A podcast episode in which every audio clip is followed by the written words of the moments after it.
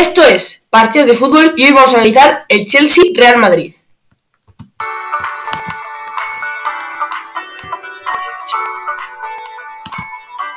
Bienvenidos a todos un día más a Partidos de Fútbol. Hoy vamos a analizar Chelsea-Real Madrid. Ayer se disputó día 5 de mayo.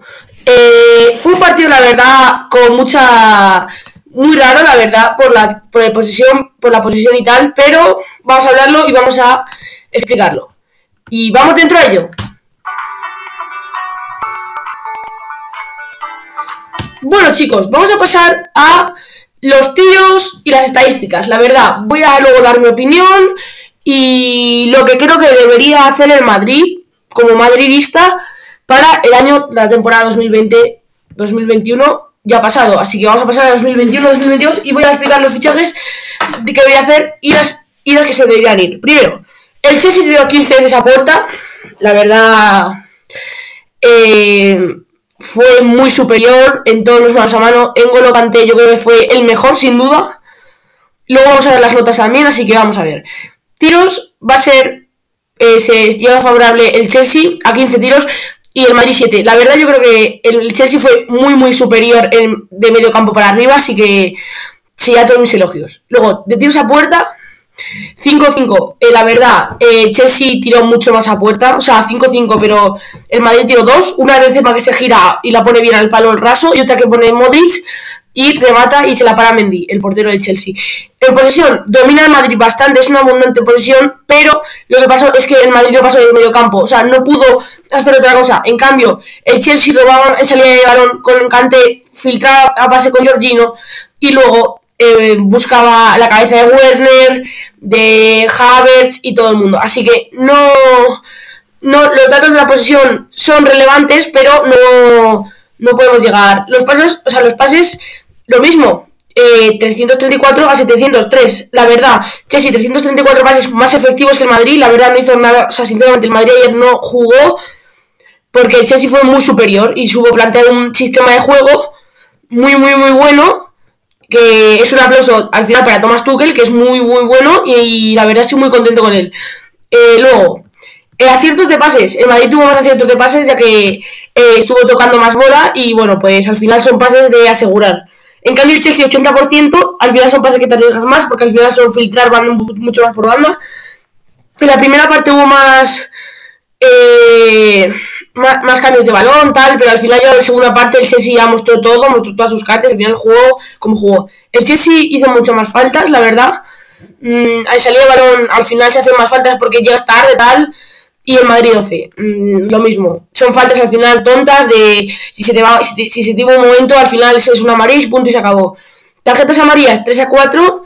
Mm, sinceramente, son amarillas, pues bueno, pues al final, pues eso, por contras que al final cortas el juego o por llegar tarde. Y fuera de juego 2 a 2, que la verdad son fuera de juego, pues ya está.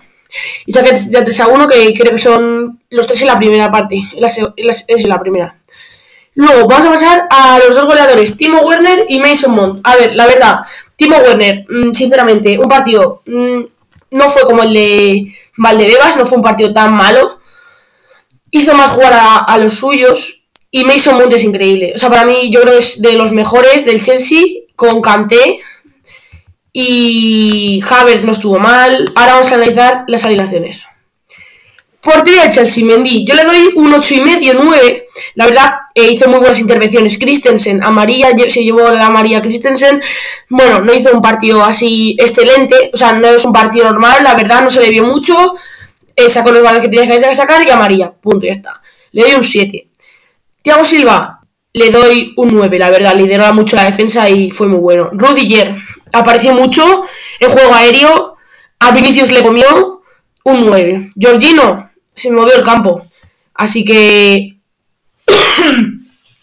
un. Un 7. Bien. Chilwell. Bueno, podría haber jugado mejor. Al final, Chilwell no es medio centro. Eh, un 6. No vamos a decir por qué. Un 6. Azpilicueta. Muy bueno. Muy bueno. Eh, un 8. Canté MVP del partido 10 directamente. O sea que buenísimo. O sea, no. Eh, Mount. También 10. Bueno, canté 10 y medio, un 10. Timo Werner, eh, un, un, un, ¿Qué nos para Timo Werner? Bueno, gol, Tals, hizo jugar a los suyos bien. Un ocho y medio. Havertz, buen partido del alemán. Muy bueno. Me gusta más de MCO y creo que jugó de MCO. Pero bien, bien. Buen partido. Ahora pasamos a lo interesante. El Real Madrid. Courtois, 10, el mejor. Directamente. O sea, el mejor. O sea, si yo ya ser por Cian, o sea, por Courtois, 5-0, 6-0 se hubiera caído. Ramos, muy mal partido. No me gustó, sinceramente. 5, mm, pelable. 6, Nacho. Militao, 7. Vinicius Junior, 3. Modric, 8. Es el único que hizo jugar un poco más. Casemiro mal, muy mal partido. Casemiro un 4. O sea, es el peor partido que he visto jugar en su vida. Cross, lo mismo que Modric, un 8. Ferland Mendy apareció muy poco por banda, no hizo mucho, muchas asistencias, no hizo nada, así que 5. Mm, Hazard. Bueno, eh, no hemos comentado uno de las risitas tal que hace con el compañero. Es, al final, es lo que pasa, no, no, sabe jugar al fútbol directamente. es, que, es, que, no sabe jugar, así que le damos un 5 si hace falta. Karim Benzema, sinceramente, si no llegas por él, en la ida no se hubiera plantado otro gol, o sea que es muy bueno. Y luego, espera, las entradas. Christian Pulisic, bueno, normal, jugó un poco. Mm, Oliver Giroud jugó nada, nada. Con James tampoco jugó nada. Ziyech, bueno, el gol creo que filtra él, sí, creo que filtra el Ziyech. Y luego salió Rodrigo, que no salió nada. Mariano tampoco nada. Federico Valverde. Este hombre le echa más cojones a la vida que yo, madre mía. Es buenísimo, o sea, es que es buenísimo. Ya está, Marco Asensio, también malo, no jugó nada. Vamos a pasar a analizar lo que deberíamos hacer el año que viene el Real Madrid.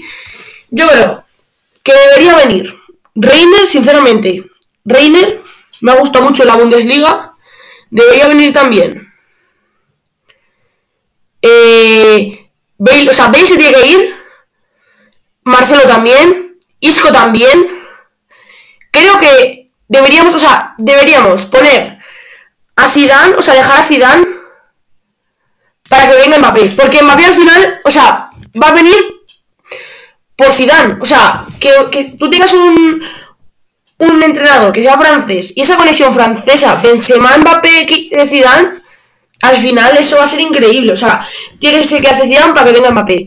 Fichajes, Alaba ya está a puntísimo, Haaland no creo que venga, Mbappé puede que venga. Y, uh, y ventas, Isco. Mm, Zidane no, porque yo creo que no. O sea, Zidane se tiene que quedar para que venga Mbappé. Y lo demás, yo creo que sí. No tocamos nada más, yo creo que estaría bastante bien. Así que dejamos eso así. Y yo creo que así se va a quedar la vida y ya está. Bueno, chicos, este es mi, ha sido mi primer podcast. Estoy muy contento con lo que ha pasado.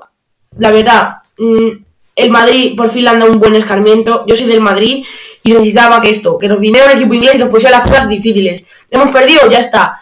analizaremos también el partido Barça Atlético de Madrid y el, el del Madrid, el Sevilla. Vamos a intentar analizarlo. Eh, todos los vídeos los subo un día después o si es pronto el partido, o sea, si es por la tarde, como en liga, poder intentárselo subir por la noche.